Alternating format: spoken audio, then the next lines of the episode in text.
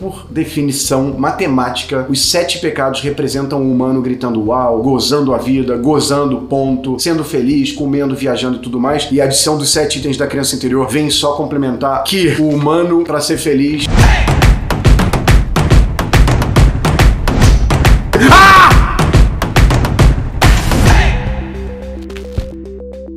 Sexy Canvas é felicidade sim, e a essência principal, o objetivo Sexy Canvas são 14 itens. Basicamente são sete pecados capitais e sete emoções da criança interior. As sete emoções da criança interior vieram depois porque tinha alguma coisa faltando, mas é felicidade e é liberdade. Quando eu falo liberdade, é um dos itens da criança interior. A liberdade é o segundo item mais importante da criança interior, que são sete itens também. Então sim é felicidade. Entenda, o que, que acontece na criação do Sex Canvas e primordialmente o que acontece com o ser humano e por que que vira felicidade. Eu tenho que responder mais rápido porque eu tenho essa mania de palestrar, mas vamos lá. O humano era nômade. Ele caçava, coletava, matava mamute e saía correndo. No mamute, acho que nem tinha. Ah, não, tinha sim na época do humano do hominídeo. Mas o fato é que ele era um nômade. Ele matava, coletava e fugia. Quando ele descobre a agricultura e a pecuária, ele se assenta. Ele passa a viver em comunidades, em cidades perto de rios, de lagos. E vocês conhecem muito bem essa história. Ele vira sedentário e tem que passar a viver junto com aquela comunidade. Ele não pode mais matar, roubar, estuprar, ser um maluco sem lei. Então criam-se organizações nessas sociedades bem antigas. E aí esse humano passa a ter que ser organizado. O que é organizar o humano? É pegar esse lado bicho, tão bicho quanto uma zebra, um macaco, um tubarão, que o humano tinha, e colocar ele, não permitindo ele fazer. Você não pode matar, você não pode roubar, a sociedade tem que funcionar de forma organizada e tal. Então ele pega esse humano natural que acordava, que nem uma pomba. O que, uma pomba tem melhor que o humano? A pomba acorda, ela voa a hora que ela quiser, ela tem comida de graça, ela não paga imposto, ela vê uma pombinha, ou mesmo uma pombinha vê um pombinho bonitinho, vai, transa na hora, não tem Tinder, não tem sushi, não tem discussão. Quer dizer, os animais, eles são naturais e eles vivem o agora conforme o DNA deles produziu biologicamente que eles se tornassem seres. O humano, nesse processo de virar sedentário, de se assentar